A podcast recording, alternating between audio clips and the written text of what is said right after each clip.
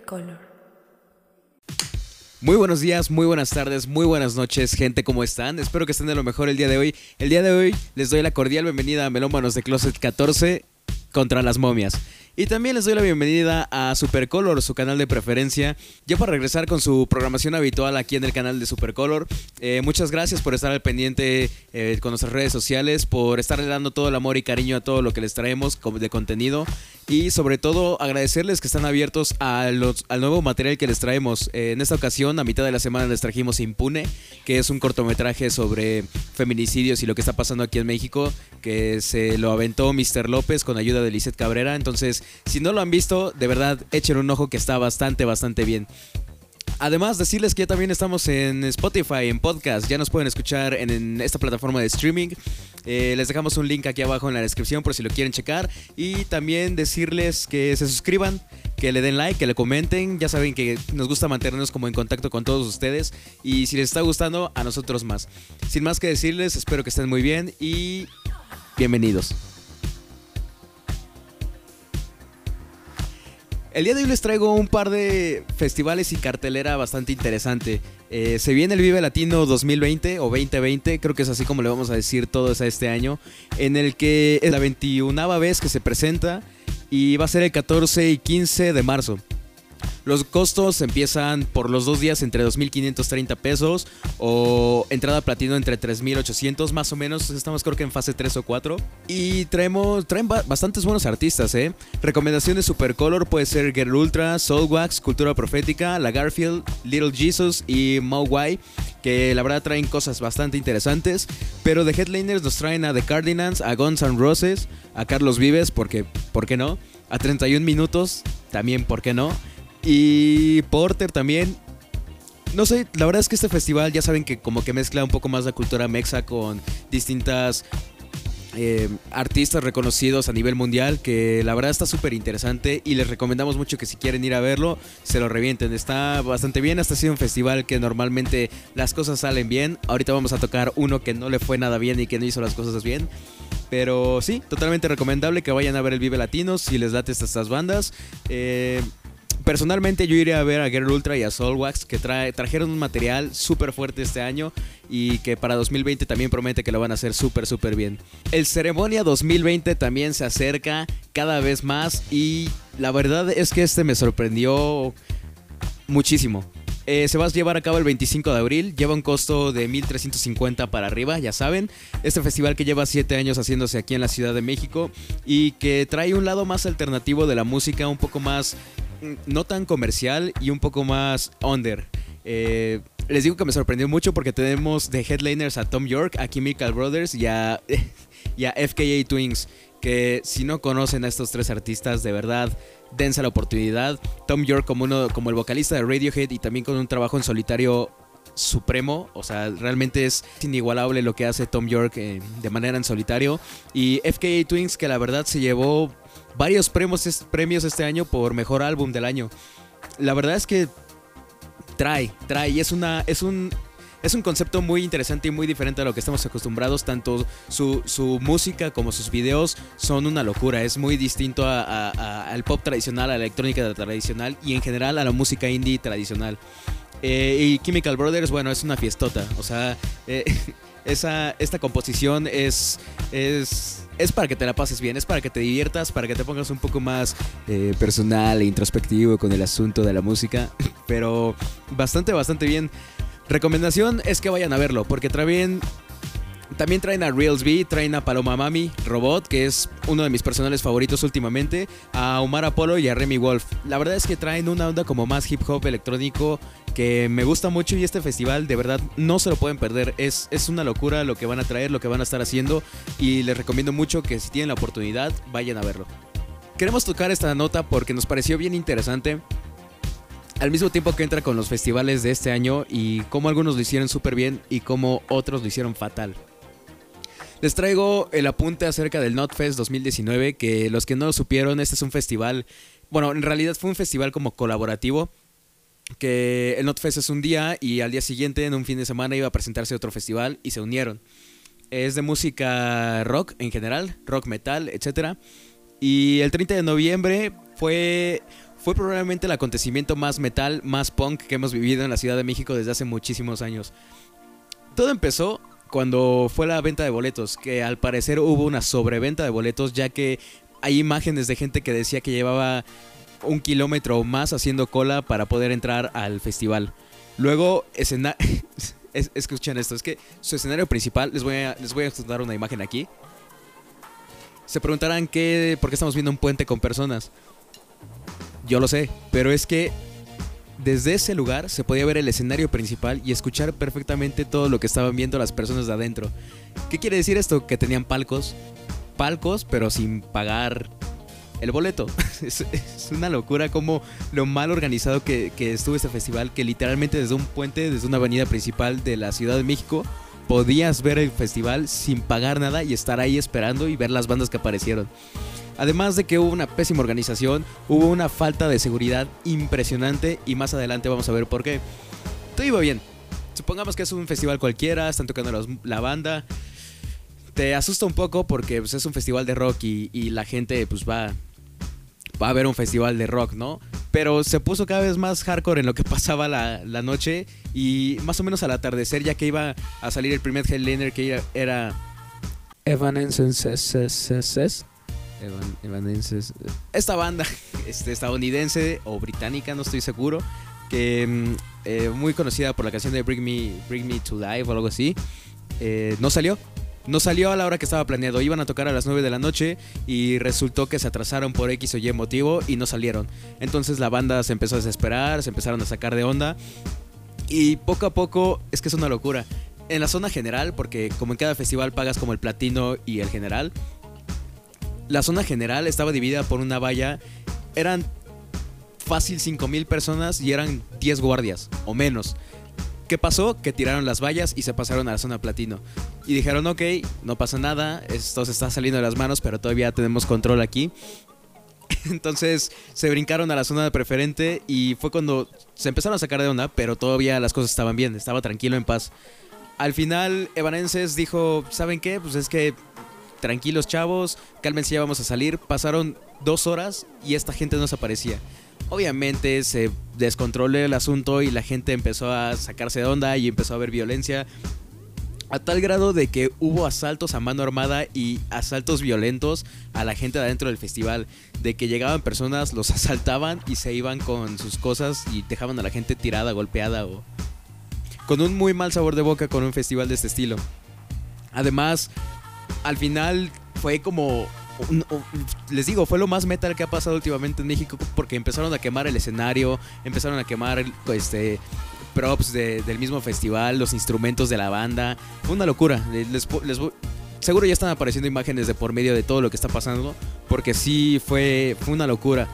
Al final de la noche, Evanescence dijo que iba a tocar si la gente se calmaba.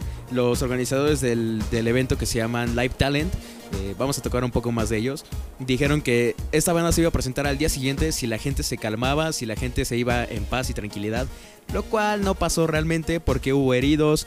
Eh, eh, se, presume que a lo mejor hay hasta muertos, pero no se sabe con exactitud y la verdad no creo que se sepa, es tristísimo, pero estuve investigando y no, no, no hay ningún dato acerca de esto, pero qué locura no dejaron salir a Evanescence y el, que iba a cerrar el festival en esta ocasión iba a ser Slipknot. Tampoco salieron y lamentaron mucho lo que pasó en, en este festival y dejaron un comunicado en Twitter diciendo pues lo mal que está el asunto y lo grave que pasó. Como les comentaba, Live Talent tiene antecedentes de ser una pésima organización de eh, shows en vivo porque no recuerdo qué festival o qué o qué artistas iban a traer que al final el gobierno les dijo que no porque no tenían, no contaban con la seguridad necesaria para hacerlo. Pero el que sí pudieron sacar fue a Guns N' Roses en Guadalajara. Creo que fue en ese festival, digo en ese festival, en ese concierto.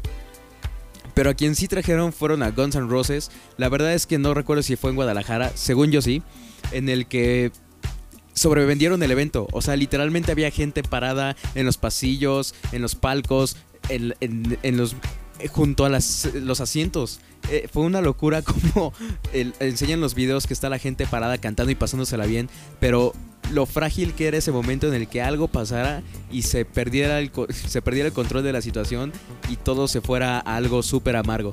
Lo bueno es que no pasó nada, pero ya nos dejaban indicios de que iban a hacer o de que hacen cosas no muy bien o mal hechas. Y pues la gente empezó a pedir que les regresaran el dinero, la gente empezó a pedir que ya no les dieran autorización a esta gente de hacer festivales, etcétera. La verdad es que ahorita las cosas siguen bastante calientes, no hay ninguna eh, solución por parte ni del gobierno, ni ninguna señal de que vaya a ser algo esta, estas personas de Live Talent, pero pues les dejo esta nota para que tengan cuidado, estén al pendientes y que si van a ir a un festival de metal, sepan que pueden pasar estas cosas. En esta ocasión les traemos una nota bastante interesante y me gustaría que ustedes también nos comentaran qué les parece. Es acerca del AWS Deep Composer. Este es un keyboard para producción musical de 32 teclas dividido en dos octavas. Ok, eso suena muy técnico. Son 32 de do a do. Ya. Eh, Está muy interesante este teclado porque funciona de una manera distinta a las demás. Antes, eh, los que producen música con este tipo de teclados, ya sea el caso del Mini Lab o otro tipo de utensilio que usen para hacer eh, música, tú lo manejas de forma, entre comillas, análoga, tú, tú, haces la mayor parte y nada más lo vas como arreglando en, en un programa en especial. Lo diferente de este, de este keyboard es que es por medio de inteligencia artificial. Este es el primer teclado en su especie y la verdad es que está súper barato, cuesta 99 dólares, lo pueden comprar por Amazon. No es anuncio, pero creo que es una forma interesante de ver cómo se produce música de una manera distinta. Eh, la conferencia que van a estar viendo un pequeño clip aquí.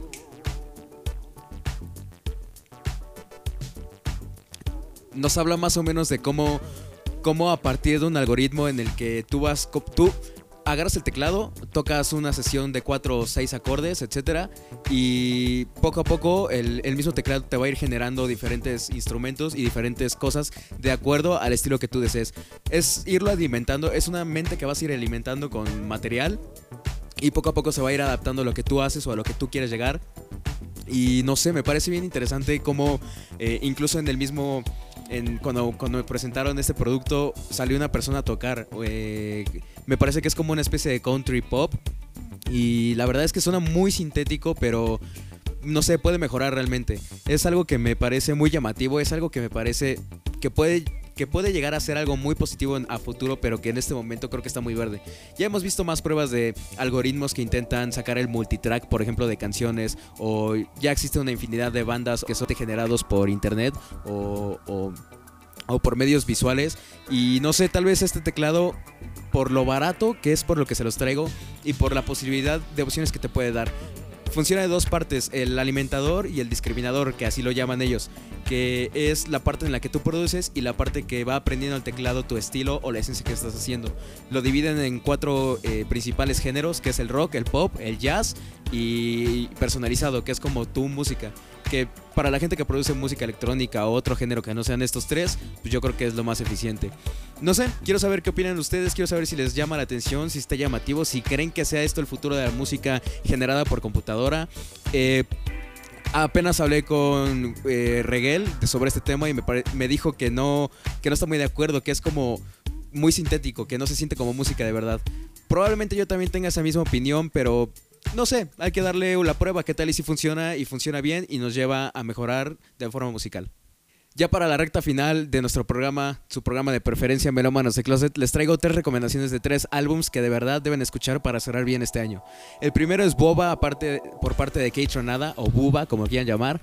Es es magnífico, es Tronada como nunca antes lo habíamos escuchado, con un sonido un poco más maduro, con unos sintetizadores y una atmósfera bastante compleja que no pierde su esencia con las percusiones y con los ritmos, eh, con los groups que tiene tan funky de, de los bajos.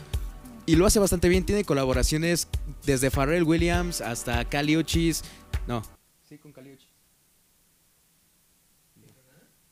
¿Eh? Sí, ¿no?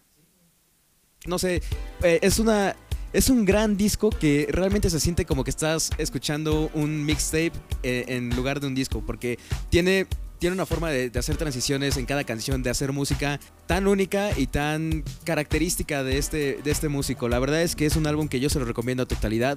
10% es mi canción favorita de ese, de ese disco. Y no sé, de verdad denle una oportunidad. Si tampoco han escuchado los trabajos de Kate nada, les recomiendo mucho también sus Boiler Room en los que sale tocando eh, pues bastante de su música con su estilo. Es una onda que si no estás acostumbrado a la electrónica o bueno, a un house un poco más eh, con group, no sé cómo describírselos de otra forma, este es el disco para ustedes. Les dejo aquí un track con las canciones.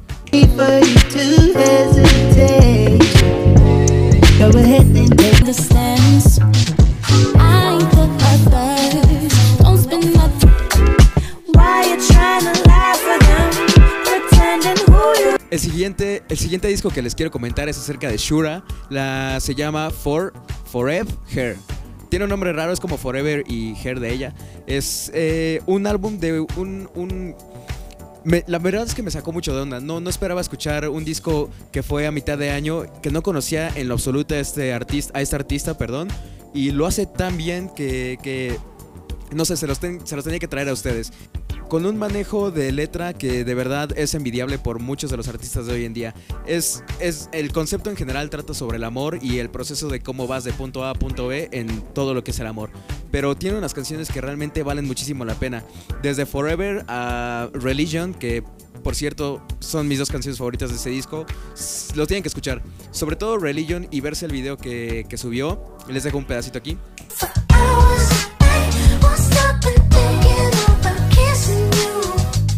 A grandes rasgos habla sobre el amor de dos personas, ya sea del mismo sexo o de sexo opuesto, que se aman y por qué tendría que estar mal acerca de la religión eso que es el amor. Sí va más dirigido para sí va más dirigido como para un medio más LGBT, la verdad. Pero el video está impresionante, la paleta de colores. No, no soy cineasta ni pretendo serlo, pero la verdad es que está muy bien hecho y la canción también premia muchísimo a que lo disfrutes, lo veas y entiendas el mensaje. Ya por último vamos con Everyday Life de Coldplay. Ya tocamos un poco sobre Coldplay y este nuevo disco. Eh, ya lo puedo escuchar. La verdad es que me sorprendió para bien. Digo, creo que no, no alcanza los primeros álbumes todavía para mí.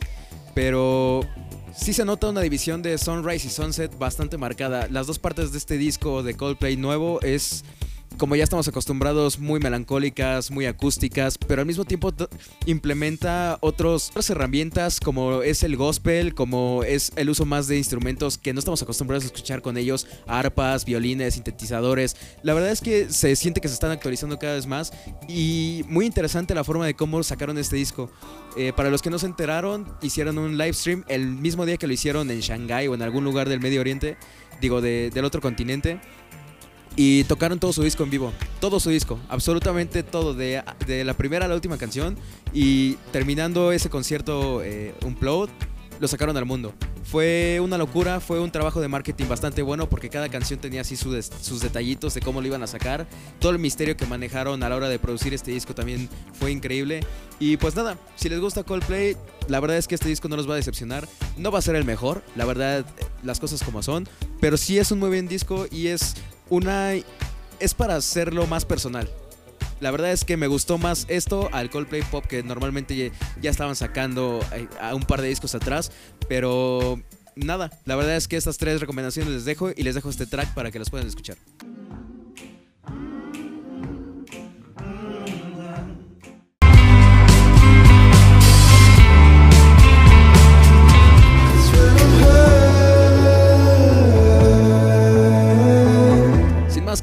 Yo soy su anfitrión Coy, espero que le hayan pasado bien. Para la gente de Spotify también muchas gracias por estar al pendiente, estar escuchando.